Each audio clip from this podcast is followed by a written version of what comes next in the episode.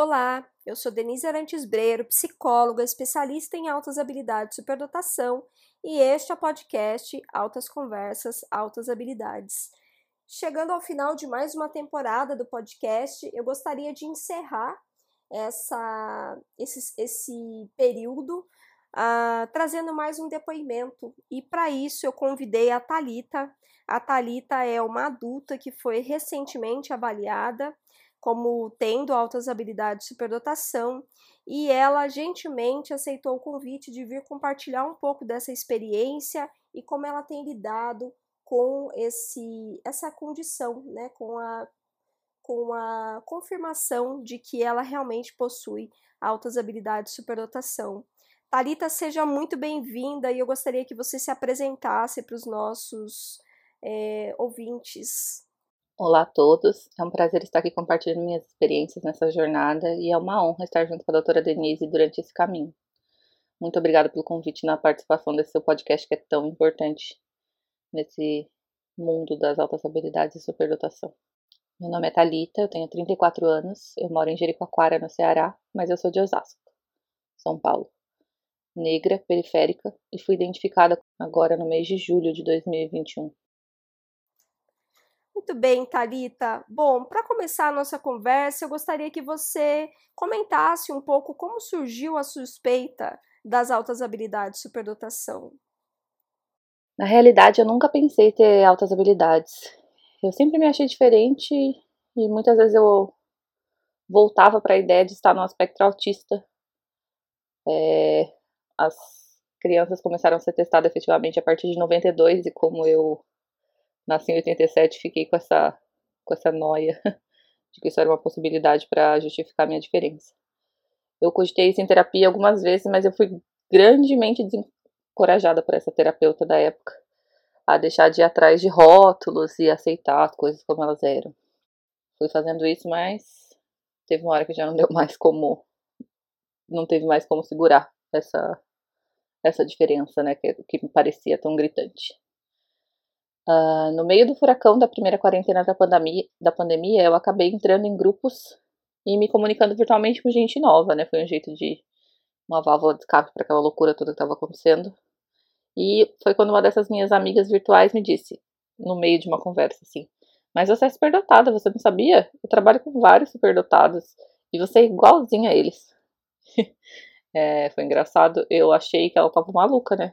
Porque eu nunca realmente tinha pensado nisso.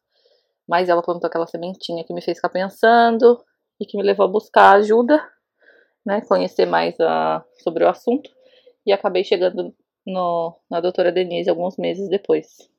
É, diz pra gente como que você se sentiu durante o processo de identificação. O processo é um mar de questionamentos, assim. É realmente um turbilhão. Parece surreal que algo tão relevante sobre a minha vida não tenha sido percebido em nenhum momento por nenhuma pessoa.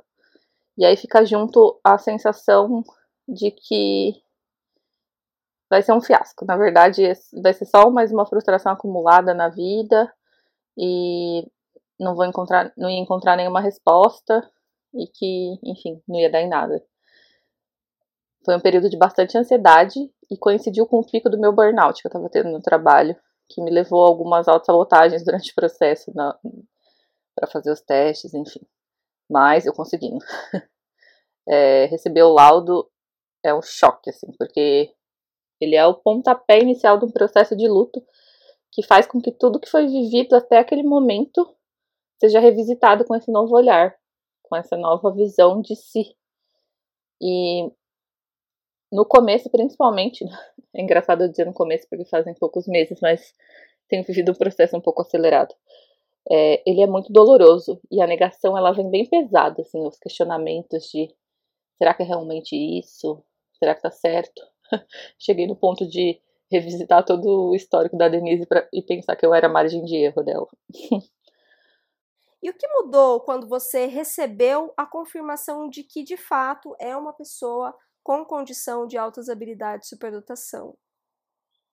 Desde que eu recebi minha identificação, eu desenvolvi algumas teorias pessoais é, duas delas explicam bastante as principais mudanças na, na minha vida desde a da identificação.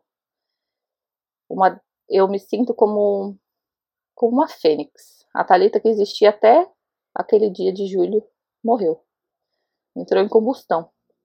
Que a vida não tem como mais ser a mesma depois de uma descoberta tão grande. Agora, atualmente, eu ainda acho que eu tô nas cinzas. Me reconhecendo para me reinventar e reconstruir. Me reconstruir de novo depois de absorver toda essa essência que foi sendo apagada. É, eu sempre me senti como se eu tivesse que me diminuir para caber dentro dos espaços, das relações. E esse processo de reexpansão é bem difícil. É, ao mesmo tempo, a gente vai se perdendo de muita gente. Porque a sociedade não sabe lidar com pessoas com altas habilidades e superdotação. E alguns dos nossos amigos, familiares e pessoas que convivemos também não sabem. É, algumas pessoas estão ficando para trás, a gente nunca sabe se, se isso é definitivo, mas é outra parte bastante dolorosa do processo. Um outro ponto que mudou muito foi a abordagem terapêutica do meu tratamento de ansiedade. Eu mudei de terapeuta para uma abordagem cognitivo-comportamental que pareceu fazer mais sentido nesse capítulo da minha vida. E com isso eu percebi que tratamentos para as questões psicológicas com abordagem para pessoas neurotípicas só maquiam os problemas. Eu passei mais de uma década tentando ajustar a medicação e a terapia para controlar a ansiedade e era sempre em vão, nunca conseguia resultados efetivos. E nesse pouco tempo com a nova abordagem eu já me sinto começando a encaixar nos trilhos, sabe? É, é um pouco difícil explicar. Mas fiz uma analogia também para isso.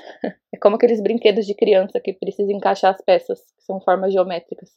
Tem círculo, tem quadrado, tem triângulo, todos têm a mesma área, mas eles não têm a mesma forma. Você pode conseguir quase encaixar, mas ele nunca vai dar de fato certo.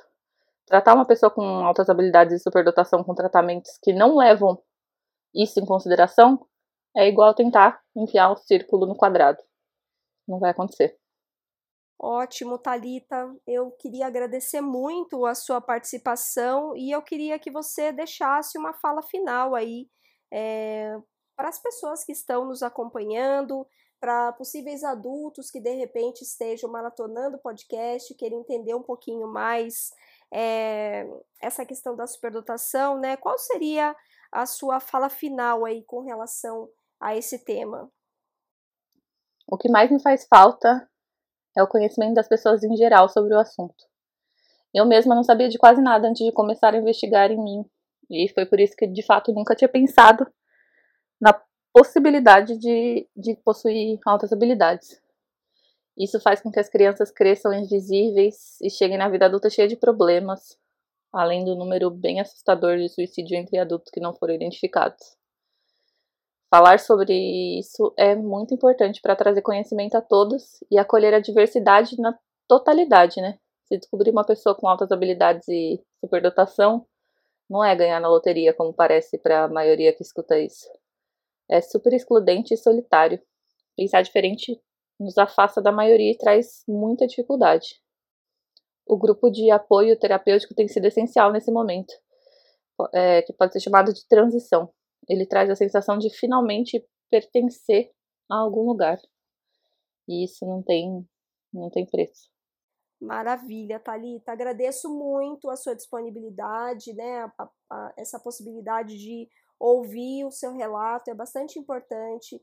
A gente sabe que é importante dar voz para as pessoas com altas habilidades, superdotação, para que a gente de fato possa entender de que maneiras a, a superdotação, né, essa condição impacta a vida de cada um.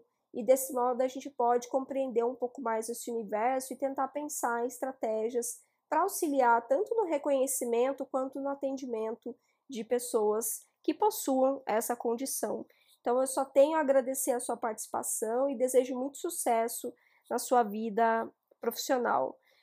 E para você que vem acompanhando os podcasts, eu gostaria de deixar uma mensagem final também. A gente vai encerrar a terceira temporada do podcast Altas Conversas, Altas Habilidades. Tem sido um período de bastante aprendizado e eu fico muito feliz com a repercussão positiva do podcast. Eu tenho recebido muitas, é, muitos contatos de pessoas interessadas, referindo que de algum modo ah, os temas que a gente vem trazendo para discussão trouxeram reflexão, trouxeram conhecimento e esse é o objetivo. Então eu queria agradecer a todos vocês que têm acompanhado o podcast. E caso você tenha alguma sugestão, alguma crítica, é, entre em contato comigo pelas redes sociais, arroba Denise Arantes Breiro. A gente se vê na próxima temporada. Um abraço e até lá!